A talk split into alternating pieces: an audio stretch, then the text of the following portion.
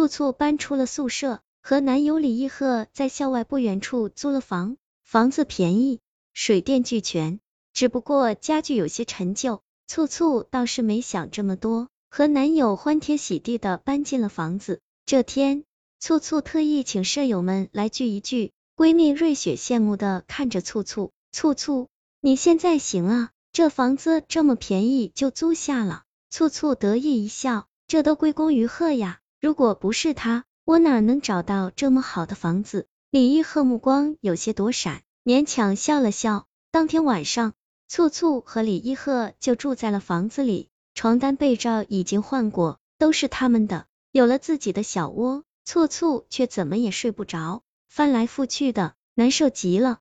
倒是李一鹤一天的忙碌后，早睡熟了，滴答滴答，隐隐约约的，簇簇好像听见了厨房的滴水。声，或许是水龙头没拧紧，簇簇安慰自己，可连他自己也不信，为什么白天就好好的，到了晚上就成了这样？可簇簇从小胆子小，根本不敢出去看，还我命来乎？这一晚，簇簇睡得极不安稳，一会儿感觉有人在他耳边吹起，一会儿感觉有人在说话。簇簇，你怎么了？李一鹤看着簇簇顶着的两个黑眼圈，关心道。你昨天晚上有没有听到什么怪异的声音？簇簇无暇顾及这些，忙问道。没有啊。李一鹤愈发不解的看着簇簇。哦，这一天可簇簇都上的极为无力，感觉头昏昏沉沉的。可到了午休时间，回到出租房，却怎么也也睡不着。呵，你帮我请下假。簇簇头在发胀，他迷迷糊糊的给李一鹤打了电话。滴答滴答。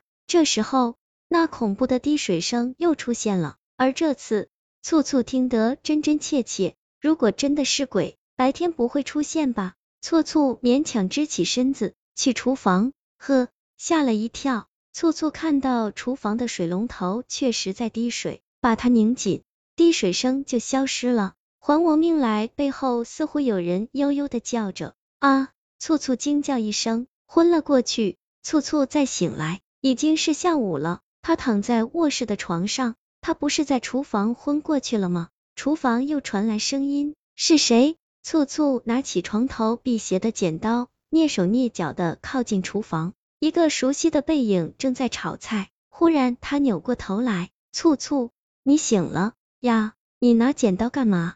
簇簇慌忙把剪刀别到身后，没没，该死，是李一鹤呀！他怎么能拿着剪刀在他面前出现？那快去坐着，我给你炒了好几个菜。李一鹤温柔的看着他，哦，好。醋醋淡淡的应着，头已经不疼了。哦，吃饭了。李一鹤端着一碗热腾腾粥过来，不要喝粥。旁边突然出现这样一个声音，啊！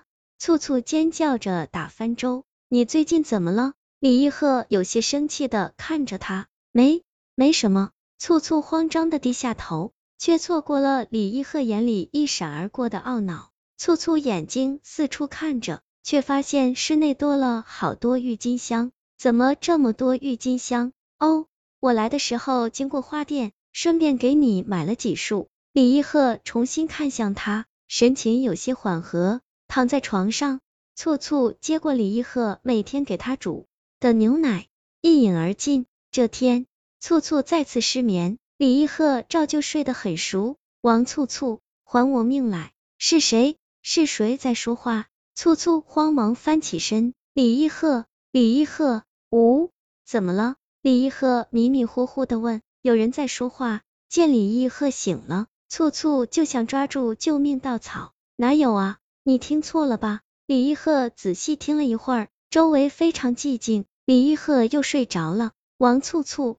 你不认识我了吗？待李一鹤睡下，恐怖的声音再次响起，在这房间中显得极为突兀。这房间有鬼！簇簇脑海里爆出这样一个念头，他装作听不到的样子，裹紧被子假装睡着，可是那声音却在耳旁挥之不去。簇簇，你最近到底怎么了？又这么重的黑眼圈？第二天，簇簇是被李一鹤叫醒的。李一鹤递给簇簇一面镜子，簇簇接过镜子，啊，他失手摔碎镜子，他尖叫的不是自己的黑眼圈，而是角落里竟然缩着个人，白衣黑发，而且他好像没有脸，恐怖极了。呵，你看，角落里有人。簇簇慌忙拽着李一鹤的衣角，可奇怪的是，李一鹤却什么也没有看到。哪有啊？簇簇又请了一个星期的假，因为在教室里他开始出现幻觉，甚至还打伤了一位同学。老师让他好好在家休息。簇簇开始变得精神不振，每天都说自己能看到鬼。他疯了，他疯了，他被送到了疯人院。曾经漂亮的脸已经看不出人样。李一鹤顺理成章的和簇簇分手了。这天，在出租屋，簇簇的闺蜜瑞雪和李毅鹤竟然坐在了一起。你行啊，易鹤，每天给他的牛奶和饭菜里下药，还让他产生幻觉，不愧是咱们学校的化学高材生。瑞雪娇笑道。呵呵，李易鹤一手抱住他，亏了你每天的滴水声，还不都是你那天早上躲在角落扮鬼。给了簇簇致命一击，才使他疯掉。我没有在角落扮鬼啊，而且什么滴水声，我仅仅是在那天晚上躲在床底下吓唬了他一下。瑞雪不解的看着他，那还有谁？李一鹤也疑惑了。不好！二人面色齐齐一变，不约而同的奔向门边，却发现门不知道为什么被锁上了，根本打不开。还我家来，还我家来！你们霸占了我的家！都受死吧！一道女声从他们的身边悠悠传出，这道女声越来越急促，直至将他们淹没。